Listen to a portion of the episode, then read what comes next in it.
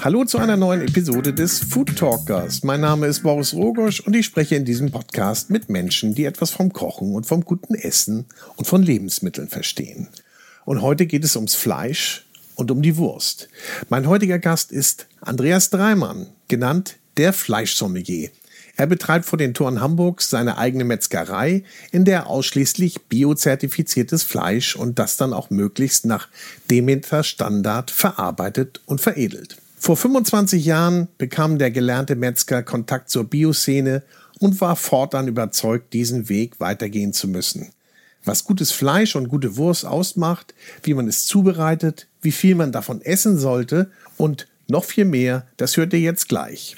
Und wer danach dann richtig Lust hat, sich ein tolles Stück Fleisch zuzubereiten, dem sei unser Kooperationspartner Cucinaria in Hamburg empfohlen. Denn hier gibt es jedes erdenkliche Küchenzubehör für die perfekte Fleischzubereitung und Verfeinerung. Ob Fleischmesser, Fleischthermometer, Grillzange, Gewürze, Soßen, Dips, alles. Öle und äh, ich sag nur, schau mal vorbei in der Cucinaria in Hamburg, dem Küchentempel überhaupt oder im Online-Shop unter cucinaria.de. So, und jetzt lassen wir uns vom Fleischsommelier Andreas Dreimann verführen. Herzlich willkommen zu einer neuen Ausgabe des Food Talkers. Herzlich willkommen, Andreas Dreimann. Andreas, willkommen. Andreas Dreimann, danke. Äh, Andreas Dreimann, bei dir steht drauf auf deinem schmucken äh, schwarzen Jacket Fleischsommelier. Richtig da liegt die Latte ja schon mal richtig hoch. Hinter deinem Auto, an dem ich eben an einem deiner Marktwagen, an dem ich vorbeigegangen bin, steht Stickprophet. Da liegt die Latte noch höher. Aber da ist das, was draufsteht, Programm. Erklär mal, was heißt Fleischsommelier?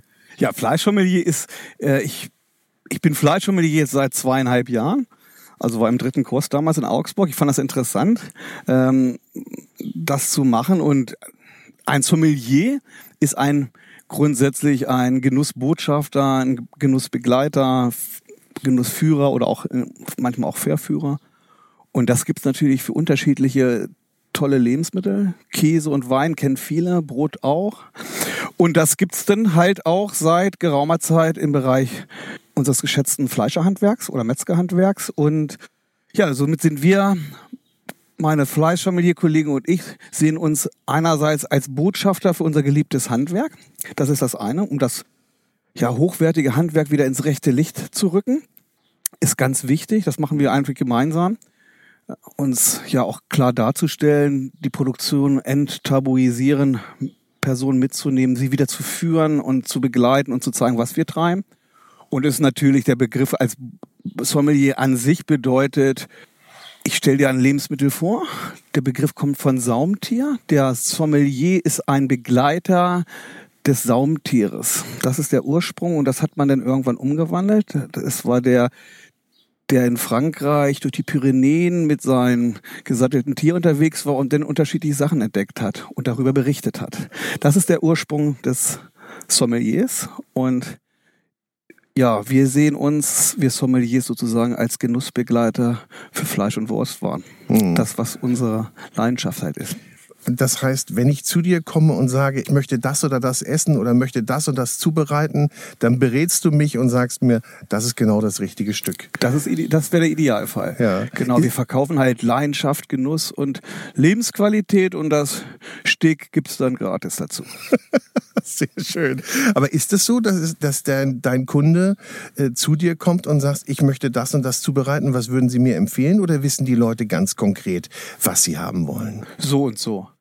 Aber die Chance ist ja gerade im Grunde auch wieder neue Sachen vorzustellen und ja, unsere geschätzten Kunden sind ja für uns eher Geschäftsfreunde als Kunden und sie da mitzunehmen und um andere, ich sage mal, neue verloren gegangene Schätze sozusagen wieder zu entdecken und sie dann zu erklären und dann im Idealfall, ähm, dass man es mit nach Hause nimmt die Sinne sind geschärft, der Fokus ist dann natürlich in dem Fall größer und dass man es dann wiedererkennt. Das ist so die Aufgabe des Sommeliers, dass er eigentlich schon verbal so beschreibt, beschreibt was man denn kulinarisch, genussmäßig denn wiederfindet, das wäre perfekt. Nun hast du es ja in der Hand, was der was dein Kunde bekommt. Du hast einen Verarbeitungsbetrieb vor den Toren Hamburgs. Das heißt, ähm, ihr verarbeitet hier das Fleisch der Tiere. Was verarbeitet ihr primär? Also primär viel Geflügelfleisch, Rindfleisch und Schweinefleisch. Das verhält sich halt nur anders, dass Geflügelfleisch eher gehandelt wird, sage ich jetzt mal so, wird zerlegt in unterschiedliche Teilstücke und dann verkauft. Das Rindfleisch wird frisch verkauft und frisch verwurstet zum einen Teil. Der große Teil, der uns aber speziell auch ausmacht, ist, wir lassen viel trocken reifen, sogenanntes Dry Aging. Also bei uns befinden sich immer circa gut 100 Rostbeef-Stränge im Betrieb, die dann unterschiedlich lang gereift sind und, und noch reifen. Wurstsorten, wie gesagt, auch gerne. Also sind wir auch bekannt für, für unsere äh, speziellen Salamisorten, die rein drin sind oder auch Wagyu-Leberwurstsorten, auch Bresaula, selbstgemachte, unsere Wagyu-Saola, luftgetrockneter Rinderschinken. Aber Fleisch verkauft sich schon überwiegend äh, Rindfleisch als Fleisch äh, in gereifter und in frischer Form. Beim, bei der Wurst ist, ist es eher als zubereitete, veredelte Wurstsorten beim Schwein der Fokus eher Wurst zu produzieren. Mhm. Da ist der Anteil an Wurstwaren äh, verhältnismäßig hoch. Und auch da lassen wir es aber trotzdem nicht nehmen und dry agen unsere Chuck Steaks vom Schwein äh, die Nacken und die Koteletts als Tomahawk und Chuck Pork nennen wir die dann. Und lassen sie auch drei, vier Wochen dry agen, auch den Schweinebauch als Pork Belly, bis hin zu Lammfleisch, was dann die geringere, was geringere Volumen halt hat, aber jetzt auf die drei hauptsächlichen Dinge würde ich mal sagen, es ist ein Drittel, Drittel, Drittel. Ungefähr vom Volumen her von dem, was wir als Fleisch hier veredeln dürfen. Nun verarbeitet ihr aber nicht jedes Fleisch, sondern ganz besonderes Fleisch. Ihr seid ein Demeter-Betrieb bzw. Biobetrieb. Wie muss man sich das vorstellen? Was bedeutet das, dass nur ganz bestimmte Tiere verarbeitet werden dürfen und nur ganz bestimmte Verarbeitungsformen hier äh, stattfinden? Genau, also wir sind ein biozertifizierter Betrieb. Also grundsätzlich alles, was wir hier veredeln, ist aus Bioaufzucht. In unserem Fall sind wir Demeter und Bioland zertifiziert. Das bedeutet, circa 60 Prozent der Tiere, die wir verarbeiten, stammen aus Demeter-Aufzucht, 30 Prozent aus Bioland-Aufzucht und 10 Prozent so aus EU-Bio-Aufzucht. Das ist der eine Anspruch, den wir halt haben, dass alles mindestens Bio ist. Im Zweifel immer besser. Und bei den Rassen gehen wir wieder zurück zu den Ursprüngen, dass wir sagen, wir wollen eigentlich eher Rinder und auch bei den Schweinerassen vor allem ähm, Rassen haben, die intramuskuläres Fett haben, die Naturrassen sind, die auch der Umwelt gegenüber resistenter sind, dadurch, dass sie mehr Fett haben. Die, die, unsere Tiere werden älter. Also verarbeiten wir bei den Rindern Angusrinder, Galloway-Rinder und Wagyu-Rinder vorrangig, teilweise auch Shorthorn-Rinder, es gibt auch ja. mal Hereford, aber überwiegend sind es halt Galloway und Angus-Rinder. Und bei den Schweinen äh, veredeln wir unsere Duroc-Hampshire-Kreuzung und halt auch schwäbisch-hellische Landschweine, teilweise Angler-Sattelschweine, aber immer der Fokus liegt immer darauf, äh, gut Ding braucht Weile, also mehr intramuskuläres Fett ist uns ganz wichtig. Also hier gibt's keine holländische Tomate in Fleischform. Ja, guter Vergleich. Was bedeutet das denn, wenn du sagst, die leben länger, die Tiere? Kannst du mal so einen Vergleich nennen? Also beim Geflügel ist es so, da nehmen wir, fangen wir mal beim, da beim kleinsten Tier an. Da sind unsere Hähnchen, die wir verkaufen, mindestens drei Monate. Konventionell, glaube ich, vier Wochen. Mhm.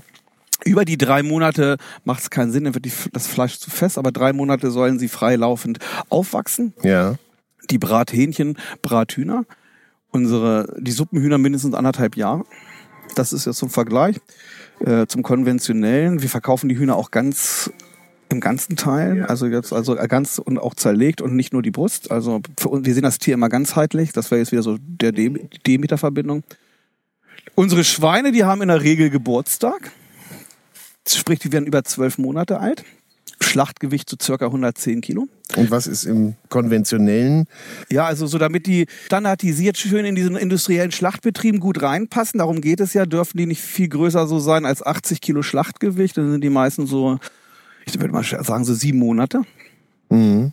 Und ähm, Die dürfen, wie gesagt, auch nicht größer sein, weil sonst passen sie nicht standardisiert in, ich nenne jetzt keine Namen, in den ihre Schlachtbetriebe halt rein. Unsere Schweine werden dafür schon zu groß und wir lassen sie auch teilweise noch größer werden für spezielle Salami-Spezialitäten wie alte Wurst, Aale Wurst, nennt man es in Hessen, oder ich komme ja aus dem Südniedersachsen-Bereich, so Osterode, Göttingen, da nennt man Stracke oder Harzer Knüppel. Äh, und die Spezialitäten, da lassen wir die Schweine so groß werden, dass sie am Ende ein Schlachtgewicht haben von circa so 150 bis 180 Kilo. Und das ist natürlich schon ein Riesenunterschied zu 80 Kilo. Genau, ja. weil das ist ja einfach dieses, und nach hinten raus wird das natürlich dadurch wesentlich preisintensiver, um dann wieder auf dieses ja. Biozertifizierung zurückzukommen, ist es natürlich schon die Tiere, die biozertifiziert sind, bedeutet halt, sie essen nur Getreide und Futter, was auch auf Biowiesen aufgewachsen ist. Also es ist Biofutter, was sie essen, was natürlich wesentlich preisintensiver ist. Die Haltung ist wesentlich exzessiver. Wir brauchen viel mehr Land für das Halten unserer Tiere. Also in der Demeter-Landwirtschaft ist die Faustformel so für einen Hektar Land kannst du ein Großfriedhof züchten. Oder wenn du halt 300 Rinder hast, müsstest du 300 Hektar Land haben. Das, Na, das ist, ist natürlich schon mal eine Ansage. Ne? Das ist eine Ansage. hat hier 350 Hektar, also wir ja. könnten jetzt hier sozusagen parallel 350 Rinder züchten. Mehr nicht. Aber das bedeutet ja, die, die Tiere kommen ja hier eigentlich direkt vom Hof. Nicht? Also direkt aus der Nachbarschaft oder viele der Tiere. Genau. Also wir beziehen nur von, also nur regionale Tiere, das ist ganz wichtig. Ein Teil wächst hier direkt vor den Toren Hamburgs auf dem Staatsgut Gut Wulsdorf auf, äh, was ja seit gut 30 Jahren in biologisch dynamischer Landwirtschaft ist, von den, vom Hof, von unseren Geschäftspartner Familie Lutz, der, die sozusagen diesen landwirtschaftlichen Teil äh, führen, ähm, beziehen wir eigentlich fast alle Schweine, die hier aufwachsen, einen ganzen Teil der Rinder, der Ochsen, die, Fersen. Zu Weihnachten äh, unsere Gänse wachsen hier auf. Und das, was wir sonst noch veredeln, vermarkten, wächst denn um uns rum auf, in den Regionen Mecklenburg-Vorpommern, Schleswig-Holstein und Niedersachsen und dann halt auch wieder von uns, ich sag mal, geschätzten Kollegen aus der Landwirtschaft, die nach Demeter und Bioland-Richtlinien arbeiten. Wann bist du denn dazu gekommen, dass du gesagt hast, also Bio oder Demeter äh, Produktion ist das, was ich machen möchte? Du bist gelernter äh, Metzger oder Schlachter. Äh, hast du immer schon danach gearbeitet oder wie hat sich das entwickelt bei dir? Nee, ich bin so für die Jungfrau zum Kind gekommen, so ein bisschen. Also ich bin, bin aufgewachsen im Landkreis Osterode Harz, am Harz und komme somit auch aus einer Fleischerfamilie. So bin ich eigentlich Fleischermeister in dritter Generation. Und ich bin, ja, mit meinen schulischen Bildungen hatte ich dann irgendwie Realschulabschluss, einen erweiterten. Und das war irgendwie, ich wusste auch nicht so richtig, was ich tun sollte. Und das war irgendwie für Bankkaufmann oder so hätte ich, oder andere große kaufmännische Berufe war das, denke ich mal, nicht wäre es damals nicht vielleicht ausreichend gewesen. Und somit habe ich, hab ich Fleischer gelernt im Harz bei meinem Vater. Das war eine sehr interessante Zeit. Oh, wie ist es denn beim, beim Vater die Ausbildung zu machen? Jetzt hat Vor- und Nachteil wie alles. Ne? Ja. Also, das ist, ja.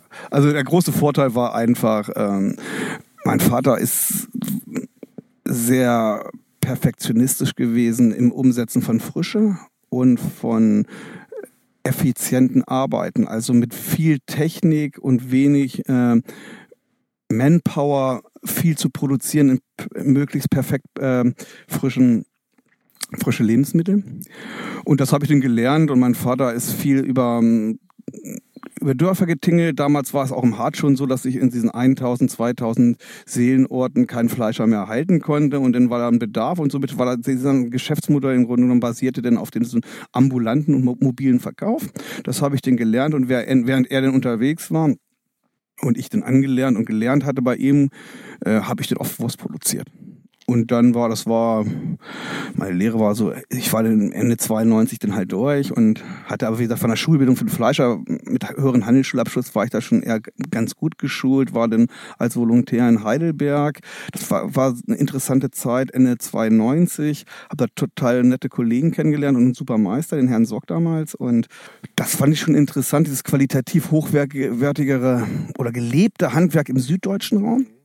Und dann habe ich gedacht, okay, jetzt bist du jetzt mit der Ausbildung fertig. Damals hat man noch Wehrdienst gemacht. Ich bin in zwölf Monate das ganze Jahr 93 in Osterode am Harz äh, in der Küche aktiv gewesen, was auch im Nachhinein eine gute Zeit war, also auch für den Beruf bezogen, denn da war auch ein bisschen was dazugelernt. Und dann habe ich gedacht, so, das jetzt raus aus der Provinz, du musst in die Großstadt. Und ähm, ja, dann habe ich gedacht, okay, bewerb dich mal in Hamburg und habe dann irgendwie mir das Hamburger Abendblatt geholt und dann waren irgendwie drei Stellanzeigen drin und dann bin ich somit im Januar 94 auf dem Fleischgroßmarkt, also damals war ich noch, da, noch, noch eine Ecke gleich da wo, da, wo es richtig genau, zur auch, Sache geht. Ja, war auch interessant. Du musst das einmal alles miterlebt haben, bevor man selber, man, ja. man kann ja immer nur mitreden, wenn man es auch selbst erlebt hat.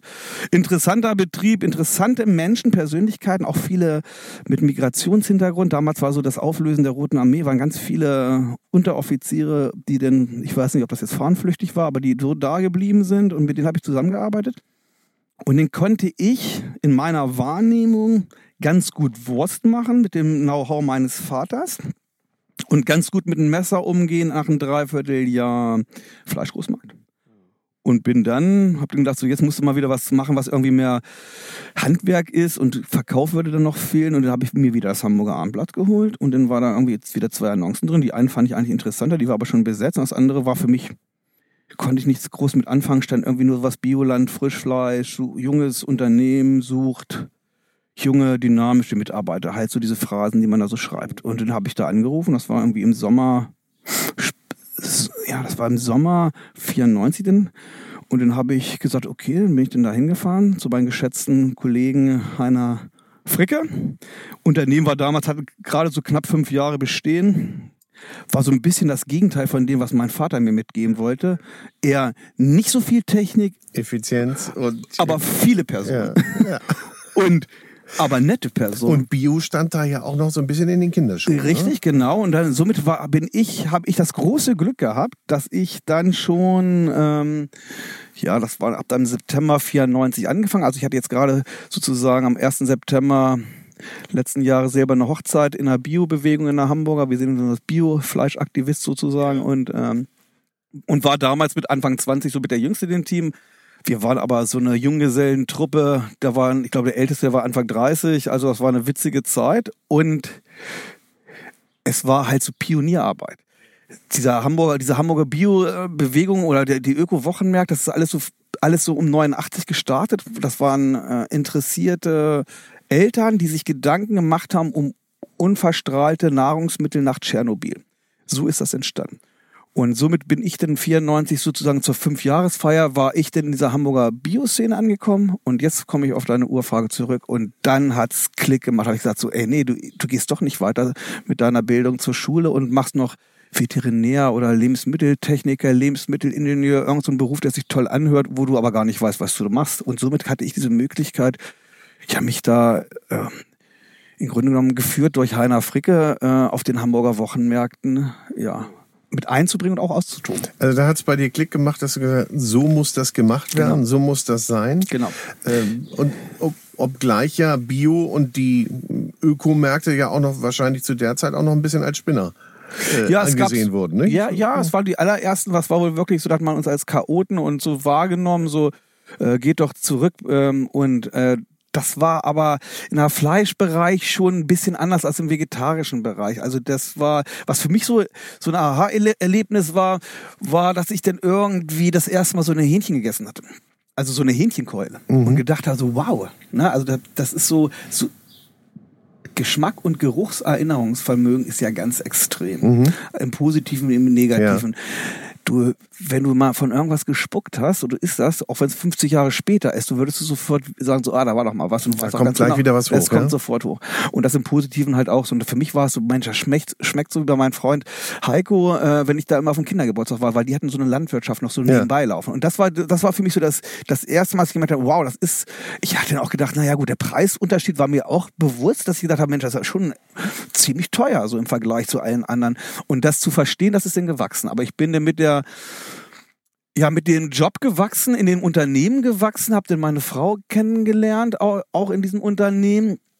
Und wir haben das dann wirklich gelebt. Also wir sind dann, es war für mich dann halt dieses, ich esse lieber weniger und dafür qualitativ hochwertiges. Das haben wir ganz schnell auch als Mitarbeiter bei Heiner Fricke so gelebt und haben dann irgendwann den Entschluss gefasst, das in unserer Form noch ein bisschen konsequenter selbst zu machen. Und dann seid ihr irgendwann hier gelandet? Ja. Auf dem Gut? Genau. Es war dann halt so, dass wir ähm, den Gedanken hatten, wie irgendwann auch mal ins Grüne zu ziehen, war der Gedanke, Kinder zu kriegen und vor allem war es halt das, eine Fleischerei in Eigenregie zu machen. Und somit kannte man sich ja von diesen Öko-Wochenmärkten so untereinander. Und das Gut Wulfsdorf war damals schon ein sehr ähm, gut fre frequentierter und sehr angenehmer ähm, Stand, den wir mit seinem Personal und seinen Lebensmitteln, die da auf den ein bisschen später auf diesen Hamburger Öko-Wochenmärkten dazu kamen. Mhm. Und so hat man sich kennengelernt, also diese netten Menschen aus dem vegetarischen Bereich und meine Frau und ich so dieses junge Pärchen, äh, die diesen Fleischstand da betreiben und äh, führen. Und wir wollten uns halt selbstständig machen. Das Gut Wurstorf wollte dieses Projekt, diesen Hofladen bauen, hat jemand gesucht, der die Fleischerei in Eigenregie gemacht. Und so haben wir ja zusammengepasst wie na, Lolek und Bolek. Also. Das passte doch super dann.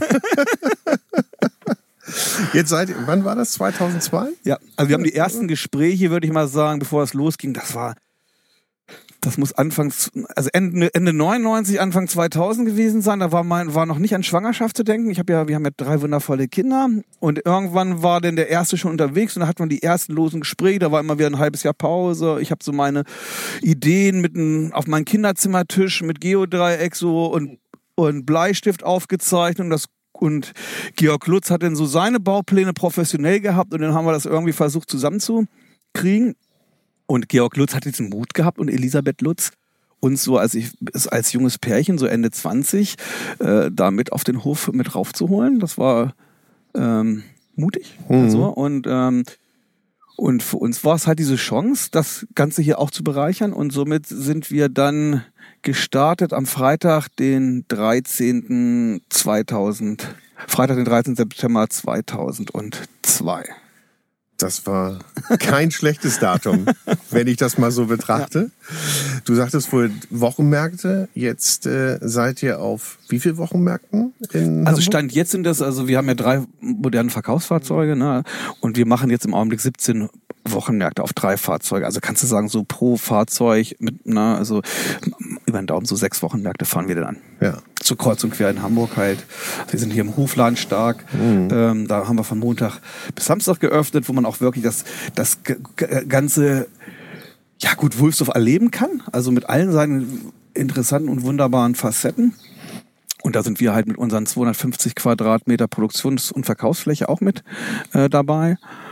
Und ansonsten sind wir dann halt, ich sag mal, von Volksdorf bis Nienstädten, vielen Zentrum Hamburgs, Norderstedt, ist das einzige Wochenmarkt, der jetzt nicht auf Hamburger Stadtgebiet ist. Aber man kann auch bei euch bestellen und ihr schickt auch über die Grenzen Hamburgs hinaus.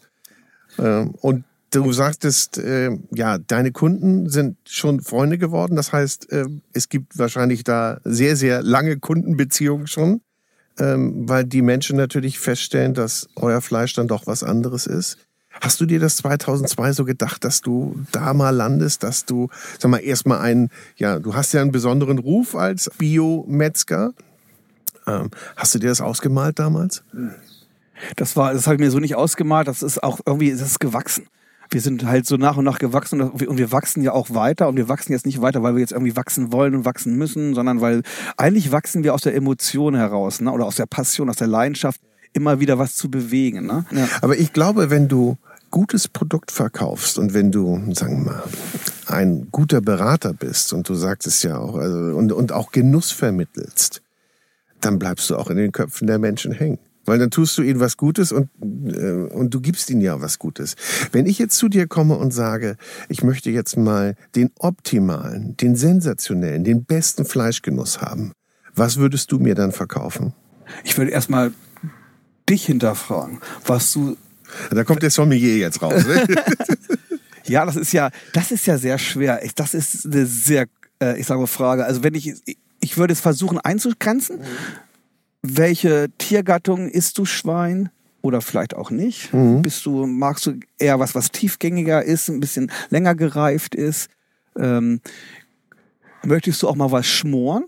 Hättest du Spaß, auch Zeit zu investieren? Das ist ja so ein bisschen das, was verloren gegangen ist, weil jedes Stück Fleisch hat ja seine Qualität und jedes Stück Fleisch ist wertig und Premium. Man muss halt nur denn teilweise einfach auch bereit sein, ein bisschen Zeit mitzubringen, zu investieren, positiv zu investieren, ist ein gutes Investment ein gutes Fleisch und eine gute Zeit. Ne? Und es hat ja auch was Sinnliches. Fleisch ich merke, das ist ein längeres Beratungsgespräch da mit dir. Ne? Kannst du eigentlich kochen? Ja, also ich sag mal, ich kann schon kochen. Also ich koche dann aber auch so, ich bin, ich bin so ein Qualitätsfetischist, würde ich sagen. Also wenn ich was mache, mache ich's, ich Ich muss nicht alles machen, aber wenn ich was mache, dann mache ich es immer mit viel Herzblut. Mhm. Also das ist so. Aber ich würde jetzt nicht sagen, ich bin ein guter Koch. Ich bin eher so ein Purist. Also ich lieb, bin natürlich auch ein Freund des Grillens, des Barbecues vor allem, also nicht grillen, so, so in kurzer Zeit, sondern wirklich Zeit zu investieren. Ich liebe lieb auch diese italienische Mentalität, dass man sich Zeit beim Essen nimmt. Ja. Ne, und nicht jetzt jeder 250 Gramm auf den Teller und nach einer Viertelstunde sind wir durch, sondern wenn wir auch mit sechs Leuten sitzen, würde ich immer einen Steg grillen, braten, beefen, wie auch immer, und würde es dann als Tagliate aufschneiden und danach dann das nächste und das nächste und das nächste. Und dann darf man dabei auch was äh, andere wundervolle Lebensmittel mitverzehren oder auch ein gutes Glas Wein trinken oder ein gutes Glas Wasser. Ich glaube, das ist ja das, was viele verkehrt machen, ne? dass sie erstmal alles auf den Grill ja, schmeißen. Genau. Und dann sagen, oh Gott, jetzt ist das und das fertig. Wer will noch mal schnell? Wer kann noch mal schnell? Genau. Was kann man denn beim Grillen falsch machen? Oder wie macht man es richtig? Naja, ich würde mal sagen, das Grillen ist ja, ist ja, da ist ja so eine richtige, so eine Entwicklung in den letzten zehn Jahren. Man nennt das, ja auch diese, diese Barbecue, diese Budgers Revolution. Das finde ich dann auch total spannend. Budgers Revolution seit zehn Jahren. Da ist auch was dran. Da haben sich viele so ein bisschen nochmal neu orientiert und neu erfunden. Wie gesagt, die Hamburger Bioszene seit 30 Jahren. Also das fand ich dann auch interessant, dass wir das schon viel länger so interpretieren. Und beim Grillen, das ist ja vor zehn Jahren mit dazugekommen. Also wir kennen ja selber die meisten, für die ist, also Grillen ist Grillen. Das bedeutet, ich nehme kleine Muskulatur, hau die auf einen heißen Grill und äh, sie sind schnell fertig. Barbecue ist ja eher, man investiert Zeit, hat eher wenig Temperatur beim Smoken oder auch wenn man mit einem Kamado-Grill arbeitet und tendenziell den eher ein bisschen zelebriert das auch so ein bisschen und eher größere Muskulatur mit weniger äh, Temperatur investiert Zeit und nutzt auch diese Zeit. Also dieses Tranquilo por favor, mhm. würde man in Spanien und in Lateinamerika sagen. Na, das ist das, äh, das Casa Asado, das ist für mich so vorbildlich, so dieses, sich diese Zeit zu nehmen mhm. und zu investieren. Und dann kommt es natürlich drauf an, ähm, der entscheidendste aller Parameter am Ende ist für mich, egal, also es gibt ja viele Wege, die nach Rom führen. Hauptsache, sie führen nach Rom und nicht nach Neapel. Neapel ist auch geil, aber wenn man nach Rom will, sollte man am Ende für, für mich, sag ich mal, ganz über, also Faustformel 55 Grad Celsius haben. Im Kern. Im Kern. Und parallel zu dem das Ganze von außen so perfekt karamellisiert wie so ein, also wie Creme Brûlée am besten, wenn man mhm. reinbeißt. Aber dafür brauche ich ja Hitze. Genau. Dafür brauche ich richtig genau. Hitze. Und das ist das Perfekte. Wie komme ich jetzt dahin? Und das ist natürlich, da, da brauche ich bei kleiner Muskulatur natürlich mehr Hitze, als wenn ich jetzt große Muskulaturen nehme. Also würde ich jeden immer empfehlen, als Tipp, nehmt euch lieber ein 400 Gramm Rumsteak zu zweit oder ein Ribeye-Steak anstatt zweimal 200 Gramm, weil dann ist es schon schwer, dann musst du es uns perfekt hinzukriegen, schon wirklich mit Hochleistungsgeräten wie Beefer oder so arbeiten und das halt auch, auch vor allem haben, um es überhaupt machen zu können. Ja, ja. Und, äh, und Rückwärtsgarn ist wichtig, ne? Also wenn du größer, also ich bin halt, also, also eigentlich sind viele Sachen immer ähnlich, ne? Also dass wenn du das, wird das Rad nicht neu erfunden. Also man gart, wo der größte Fehler meistens gemacht wird, was immer noch so in den Köpfen ist, ist, dass man irgendwas anbrät und dann anschließend warm hält. Und ich mache es immer umgekehrt, also rückwärts gegart, dass ich erst bei wenig Temperatur das Fleisch langsam erwärmen lasse und dann zum letzten am Ende dann mit möglichst viel Hitze überkaramellisiere. Dann hast du nicht diesen Rand des Grauens sozusagen, sondern du hast so ein gleichmäßiges, wundervolles Muskelrot, dieses Myoglobin sichtbar und das am besten in einer, in einem krossen braunen Gewand. Und äh, du gibst ja auch die, die äh, gerne mariniertes Fleisch äh, zu sich nehmen. habe ich jetzt bei euch, ich durfte ja eben einmal die Führung machen, habe ich bei euch in der Theke nicht gesehen. Nein. Ist, glaube ich, ein No-Go, oder? Ist bei uns ein No-Go? Nein, also ich sag mal, so ein, ich, in meinen Augen braucht ein, also so ein gutes Lebensmittel, ähnlich wie eine hübsche Frau, nicht viel. Hm. Make-up. Also das ist so, also ich bin da, wie gesagt, so puristisch und ich glaube, dass ich äh, würde mal sagen, jedes Jahr ein bisschen weniger Kerntemperatur. Also mein Fleisch wird im Kern immer ein bisschen roher.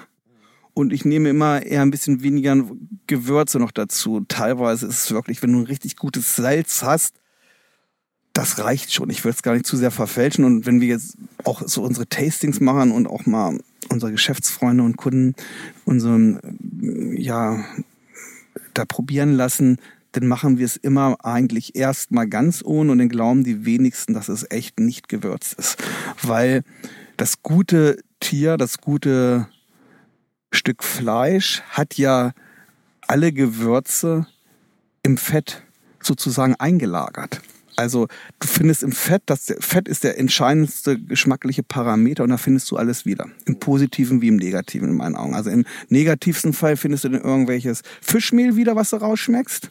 Das würdest du sagen, dass du das rausschmecken kannst? Ja, also man würde auf jeden Fall ne, ja? so was Minderwertiges rausschmecken. Und im besten Fall ist es dann so bei so einem Tier, was ganz lange Weidehaltung halt hatte, sehr alt geworden ist, im Idealfall wie so eine zwölf Jahre alte Weidekuh nennen wir Chuleton, ne? also wie man das auch im Baskenland macht, dann ist das Fett, das ist wie, wie Bernstein, wie Öl. Mhm. Und du hast diese Omega-3-Fettsäuren. Wenn du das isst, dann schmeckst du förmlich durch dieses Keimen die Milch raus und die Kräuter. Mhm. Und dann reicht Salz. Wenn überhaupt. Weil du Aber brauchst dann keine anderen Kräuter mehr ranzumachen. Weil, weil du das gerade sagst, wird dieses Fleisch häufig angeboten? Bei uns ist es auf dem Niveau nicht also es ist jetzt nicht der Artikel, den wir am meisten anbieten, weil das, wir könnten ihn auch gar nicht am meisten anbieten, weil auch da die Qualität doch sehr äh, begrenzt verfügbar ist. Aber ich würde mal sagen, wir verkaufen ungefähr als edelste Rasse unsere Wagyu-Rinder ja ungefähr 20 bis 25 im Jahr und ich würde mal sagen, das Doppelte als nennen wir Queen Moo, diese mindestens zehn Jahre alt. Queen Moo? Queen Moo. Ja, das ist schön. Ne?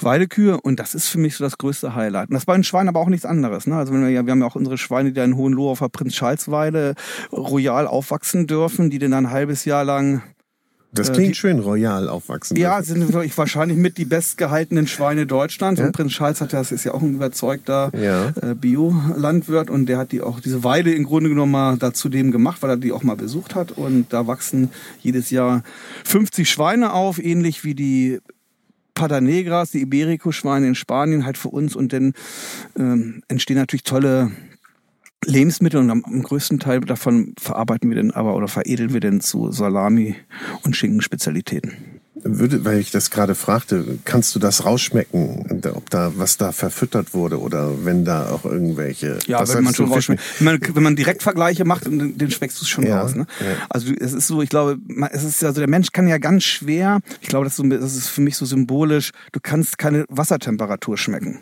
äh, nicht schmecken, schmecken auch nicht, aber fühlen. Du kannst halt nur sagen, es kälter, ist wärmer. Ja. Ich glaube, das ist so ein bisschen so, wenn du den direkten Vergleich hast, dann schmeckst du schon raus, ob so ein Tier jetzt vollgepumpt worden ist. Also wenn ich jetzt, ich sag mal, so ein, so ein Prime, US Prime Beefsteak, was auch seine Rechtfertigung mit Sicherheit hat, esse. Und ich würde jetzt ein, ich sage mal, so natürlich gewachsenes ähm, Weiderind aus Europa, was beste Verhältnisse hatte, gegeneinander nehmen mit einem ähnlichen intramuskulären Fett, würdest du das Mais rausschmecken, definitiv. Du würdest dann merken, das ist ja sehr süßlich. Ne? Und das ist halt einfach so, das ist so irgendwo denn auch, da geht die Qualität äh, und Genuss und Ethik manchmal auch auseinander. Und wir haben, für uns ist es halt so, dass der Genuss ganz wichtig ist, aber im Zweifel würden wir uns immer für die Ethik entscheiden. Also wir machen keine Original Koberinder. Ich würde auch keine US Prime Beef aus Food Feedlodges verkaufen, weil das ist alles, wie gesagt, geschmacklich ist das denn toll, aber das ist eigentlich ethisch nicht das, was wir. Sag mal, was mit dem passiert, was da das ethische Problem ist, dass wir das einmal so richtig adressieren. Naja, also in den USA ist es so, dass also ich erzähle es mal, ob das nun hundertprozentig so richtig ist, sollen Experten nochmal prüfen, aber es war wohl so nach dem Zweiten Weltkrieg, dass da so viel Stickstoff die Amerikaner halt über hatten, äh, weil der Krieg dann zu Ende war und dann hat man das auf seine Felder gebracht und hatte einen Haufen Maisernte gehabt. Das war so viel, dass es der Mensch nicht verzehren konnte. Also hat man so einen Überbestand gehabt und aus dieser Not hat man die Rinder damit gefüttert. Und somit ist dieses ich sage mal, extrem aufgepumpte, mit viel Fettgehalt entstandene US Prime Beef, das ist wohl der Ursprung gewesen. Heutzutage ist es so, dass die, dass die meisten Tiere so ein Dreivierteljahr wirklich auf schönen Weiden und in der Prärie aufwachsen. Aber dann werden sie eingefärcht, das nennt man so Feedlodges. Auf engstem Raum halt auch. Und da wird das Futter, was dann auch überwiegend Mais haltig ist, erwärmt, damit die Tiere möglichst wenig Energie bei Futteraufnahme vergeuden. Vergeuden ist ja schon mal ein perverses ja. Wort. Äh, damit sich dieses ganze Fett dann in den Muskulaturen anlagert, aber die Tiere vegetieren absolut vor sich hin. Geschmacklich würde man sagen, oh, das schmeckt aber toll, ethisch für mich nicht vertretbar und ähnlich ist es bei den Wagyu, den Tsuchiyama-Rind, ne?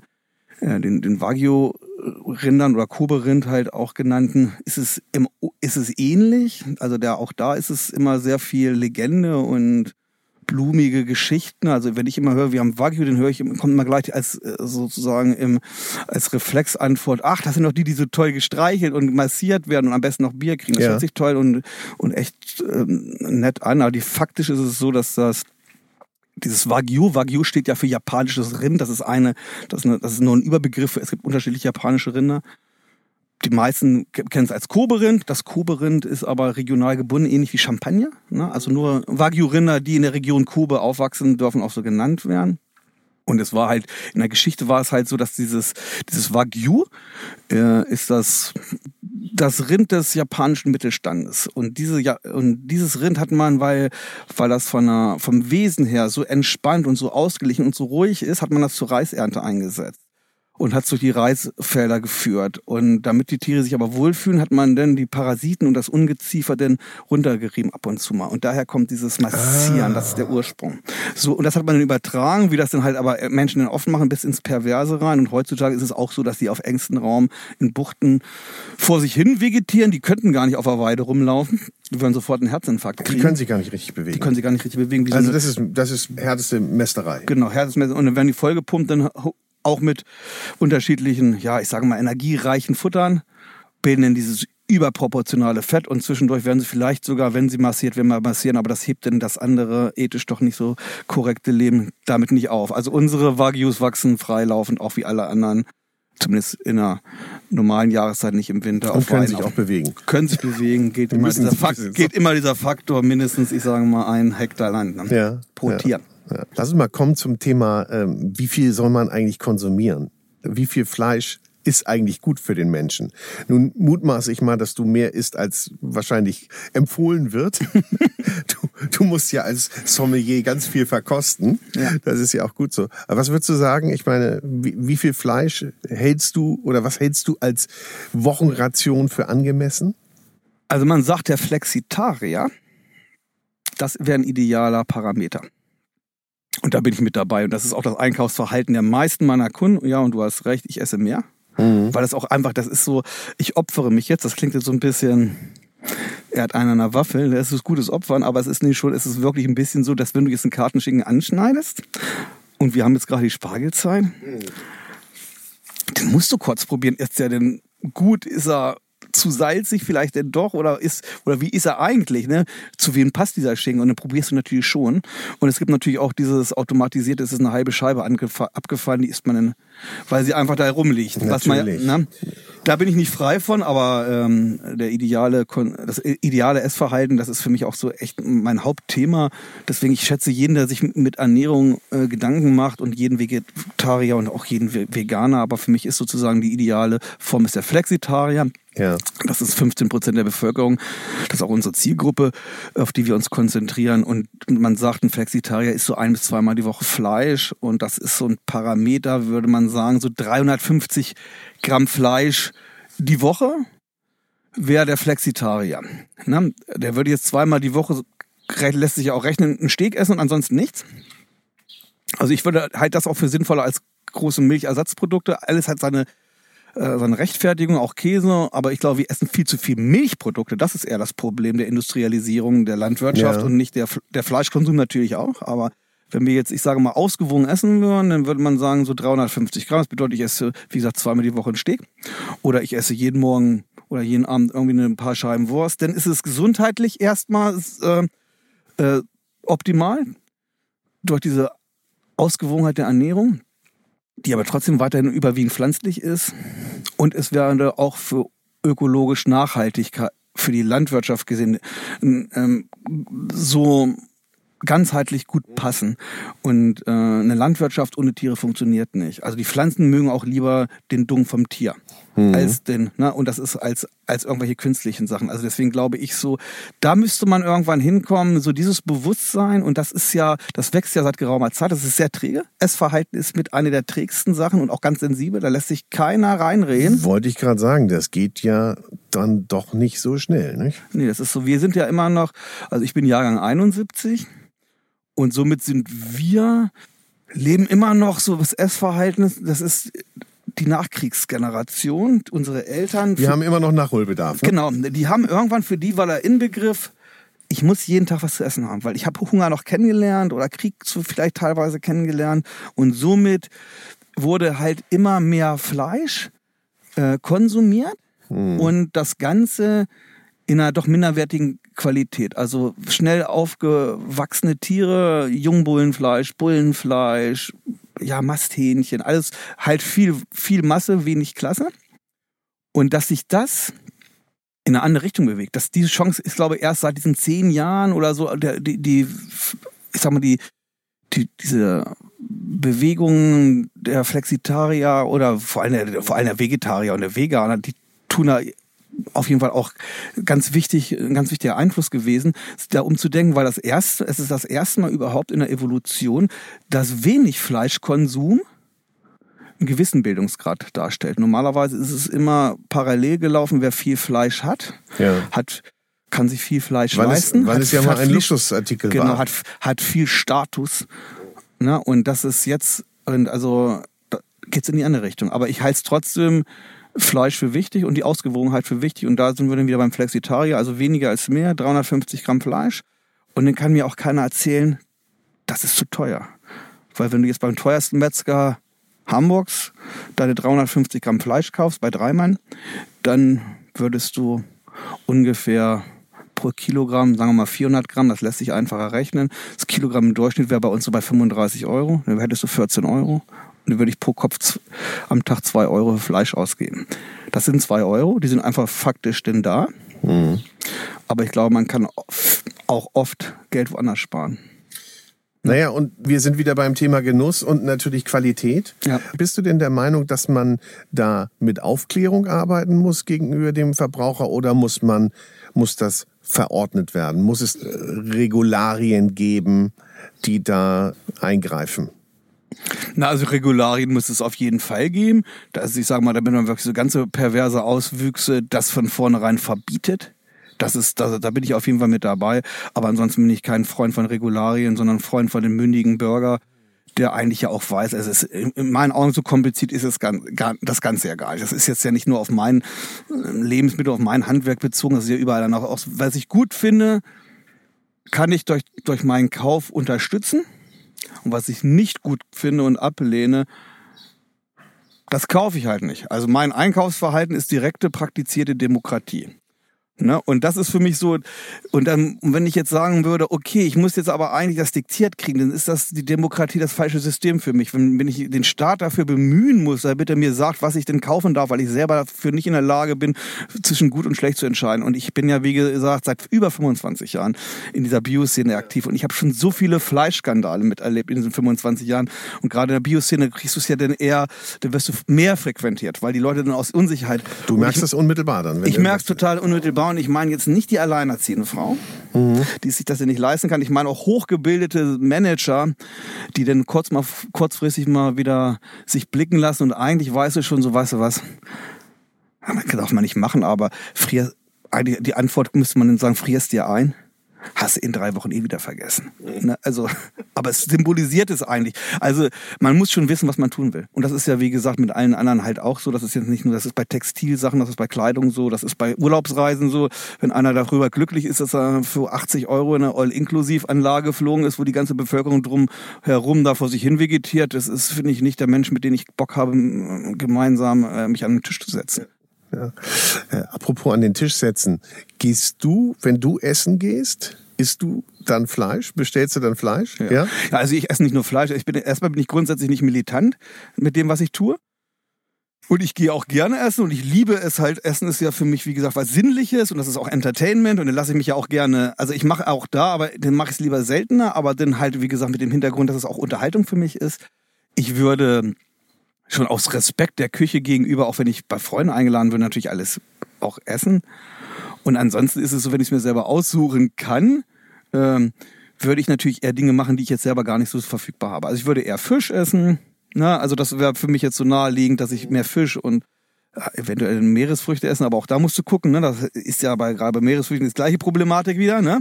ne? ne? Also, Gleich in grün, ja, genau. und ansonsten ist es natürlich auch wichtig, damit man ja nicht in seinen eigenen Mikrokosmos, ich sag mal sozusagen, selbst als Eigenbrötler vor sich hin vegetiert, damit man immer wieder über den Tellerrand hinausguckt. Du musst ja auch andere Sachen probieren. Und wenn ich jetzt nicht die konventionelle Wurstproduktion kennen würde, wüsste ich es hm. ja gar nicht abzuwägen. Also so, ich, das, die wichtig, ich denke, du musst beide Welten kennen. Also so wie, wie in der Medizin, dass du vielleicht, das finde ich immer besser, wenn man beides kennt, die Schulmedizin und die Naturheilgeschichte, um abwägen zu können. Ja. Ja, ich glaube, das ist sowieso das. Man muss Augen und Ohren offen halten, man muss sich weiterentwickeln. Das sagst du ja auch, das tust du, das passiert ständig.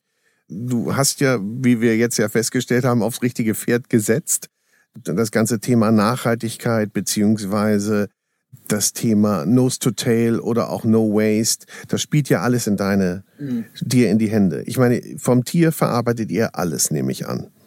Nein, das ist, wir versuchen, wer das erzählt, das ist nicht wahr. Also wir können nicht alles verarbeiten und das, wir versuchen, auch da ist es, wie gesagt, immer, also machbar, möglich, sinnvoll, sag ich mal, diese drei Punkte, du musst auch abwägen können. Ich bin auch nicht grundsätzlich gegen Verpackung, weil Verpackung kann auch ähm, Ressourcen schonen, wenn sie Verpackung vernünftig eingesetzt wird. Auch ein Vakuumbeutel dient der Ressourcenerhaltung mehr, als man glaubt, weil ich sag mal, wenn ich jetzt ein Tier wegschmeiße, weil es mir vertrocknet ist, dann ist das eine schlechtere Ökobilanz, das Tier wieder zu züchten, als wenn ich jetzt Verpackung wegtue. Aber es macht auch da wieder die Menge das Gift. Also versuchen wir natürlich so mit unseren Möglichkeiten unsere, ja, unsere Geschäftsfreunde mitzunehmen durch unser eigenes System an Kühltaschen, an Mehrwegverpackungen, dass sie denn nur das nötige Einschlagpapier für den Aufschnitt halt verwenden. Das muss denn sein. Da hast du dann auch ein bisschen Kunststoff, aber halt nur noch zehn Prozent von dem, was man vielleicht sonst gemacht hätte.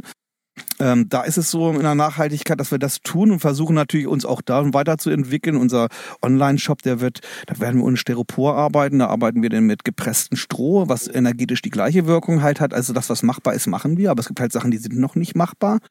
Äh, und dann können wir auch nichts machen, was nicht, was nicht da ist, ist äh, nicht umsetzbar und nicht verfügbar.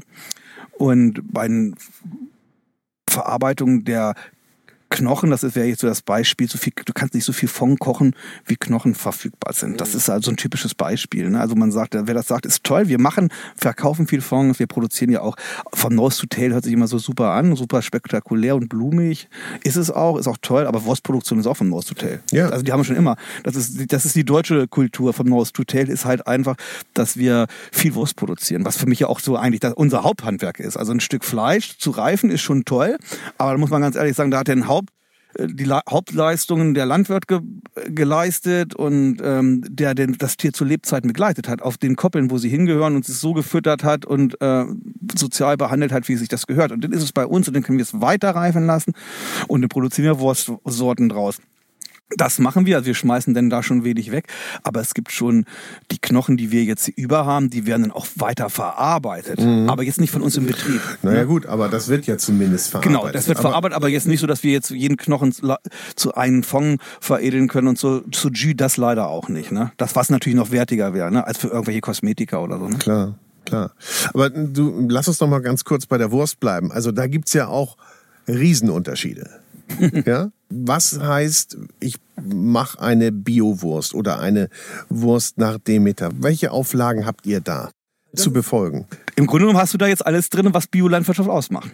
Da muss irgendwie Land zur Verfügung stehen. Das muss Bio oder Demeter zertifiziert sein. Das bedeutet jetzt meiner konsequentesten Form von einer Demeter landwirtschaftlichen Seite, dass da so viel Fläche ist, dass ich ohne Kunstdünger und irgendwelche Pestiziden durch unterschiedliche Fruchtfolgen und Brachlandphasen, dass die Fälle immer wieder regenerieren und immer wieder wertige äh, Lebensmittel drauf entstehen und wachsen. Weidegras gehört auch dazu. Und die Kräuter und Blumen, die da drauf sind.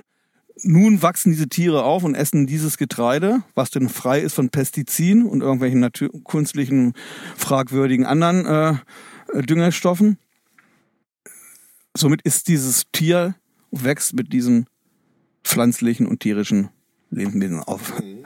Lebensmitteln halt auf. Dann wird, werden unsere Tiere grundsätzlich nicht, äh, also bekommen keine präventiven Antibiotika, was sonst gang und gäbe ist. Also das ist die, die Krux ist halt nur zu sagen, ist es jetzt präventiv eingesetzt oder akut eingesetzt, das kann man keiner messen. Würde jeder sagen, ich habe das nur akut gemacht, weil da war was. Aber faktisch wird es zu 90 Prozent sicherheitshalber präventiv den Tieren zugegeben, äh, damit sie halt ja nicht krank werden auf engsten Räumen. Dann muss das auch so sein, sonst würden sie krank werden oder es würden halt äh, in diesen Intensivstallungen ähm, ja. ja. Klar, verbreitet sich viel schneller als. Als wenn das, genau. Also haben wir dieses Tier, was jetzt so aufgewachsen ist. Das wird in der Regel sind das bei uns dadurch, damit das nicht passiert, dann schon mal andere Rassen. Naturrassen wieder, die auch umweltresistenter sind gegen Umwelteinflüsse wie Regen, Kälte, Wind etc. und nicht gleich umfallen bei jedem äh, Wetterumschwung. Also auch da musst du dann wieder andere Genetiken haben, die dann wiederum äh, stabiler sind, aber auch langsamer wachsen. Also das, alles wird teurer. Also du hast mehr Fläche an Landwirtschaft. Die Tiere wachsen langsamer, sie kriegen nur dieses teurere Futter. Und jetzt ist dieses Tier, macht den letzten Gang, wird betäubt, wird getötet. Wir verarbeiten denn nur dieses Fleisch und das Fett, also das natürliche Fleischeiweiß, was da drin enthalten ist. Keine künstlichen Eiweiße denn verarbeiten wir kein Nitritpökelsalz, keine Ascorbinsäure, Ascorbat, keine Umrötemittel. Was in gewöhnlichen Wurstprodukten Immer. Immer dabei ist. Das Einzige, was jetzt, ja gut, ich könnte jetzt sagen, ich, ich, könnte, ich könnte jetzt sagen, wo was drin ist. Also ich sage mal in der Brat, jede Wurst, die weiß ist, die ist dann auch nur mit Kochsalz gemacht, sonst würde sie rosa sein. Also Bratwürste sind grundsätzlich äh, ohne Nitritpökelsalz, sonst würden sie rosa sein. Das ähm, weil das hat aber einfach nur den Hintergrund, dass man mal gesagt hat, wenn das Fleisch oder die Wurst hoch erhitzt wird, dann ist die Gefahr von Nitrosamin da und krebserregend kann das sein und deswegen hat man gesagt, eine Wurst, wo der Begriff Brat oder Grill drinne ist, darf es nicht drinne sein. Mhm. Deswegen gibt's keine Schinkengriller mehr. Da hat man jetzt das Nitrit nicht rausgenommen, sondern hat den Begriff geändert. Es ist kein Schinkengriller mehr, sondern ein Schinkenkrakauer. Den darf das Nitrit wieder rein. Somit mhm. umgeht man denn halt natürlich diesen Gesetzen, ist, na, aber. Am Ende aber, ist es das Gleiche. Am Ende ist es das Gleiche, genau. Das machen wir halt nicht. Also wie gesagt, kein Nitritpökelsalz, keine Umrührmittel, keine Hefeextrakte, keine Glutamate, kein Phosphat. Also wir verzichten eigentlich auf alle Zusatzstoffe und das ist das Witzige, dann machst du das denn halt so und ist so ein bisschen so eine Parallelwelt zur pharmazeutischen Industrie, denke ich manchmal. Und dann lässt du das alles weg und denkst, ey, weil wenn du sonst teilweise dazu ist und denkst, du musst das Pülverchen, wenn du jetzt aus dem Konventionellen kommst ja. und machst so einen Lehrgang, dann denkst du, das Pülverchen noch dafür und das Pülverchen noch dafür. Ich nenne jetzt keine Namen und das noch dafür für den Biss und das für die Farbe und das nochmal dafür, dass es besser abtropft und, und lässt das alles weg und nimmst Salz und Pfeffer und funktioniert auch. Aber da klingt das Einfache viel, viel besser mhm. und das Komplexe und mit sehr, sehr viel unschönen Stoffen zugesetzte überhaupt nicht gut. Und man weiß es. Und man hält sich trotzdem nicht dran. Genau, man konsumiert es trotzdem wieder nicht. Ich möchte aber noch mal bei einer Sache eben einhaken. Du sagtest eben Schlachtung. Das heißt, ihr macht ja hier keine Hofschlachtung. Richtig. Im Grunde genommen seit 70, 80 Jahren hat das mit dem Beruf des Metzgers oder Fleischers nichts zu tun, was eigentlich schade ist. Früher war es denn noch so. Und der Stadt wollte es dann einfach in meinen Augen zentralisieren. Und somit ist es einfacher, wenige große Betriebe zu kontrollieren als viele kleine. Wobei man jetzt auch sagen muss, dass jetzt nicht gleichzeitig klein gut und groß schlecht ist. Da hängt es auch immer an den Menschen und an der Technik, die er halt hat.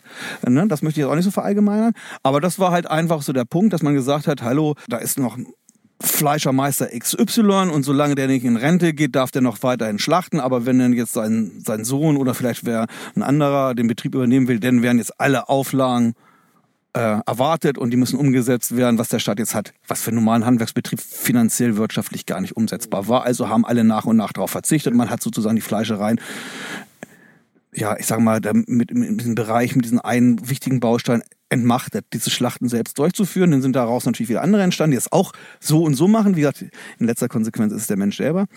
Und, und das ist eigentlich heute immer noch der Status quo.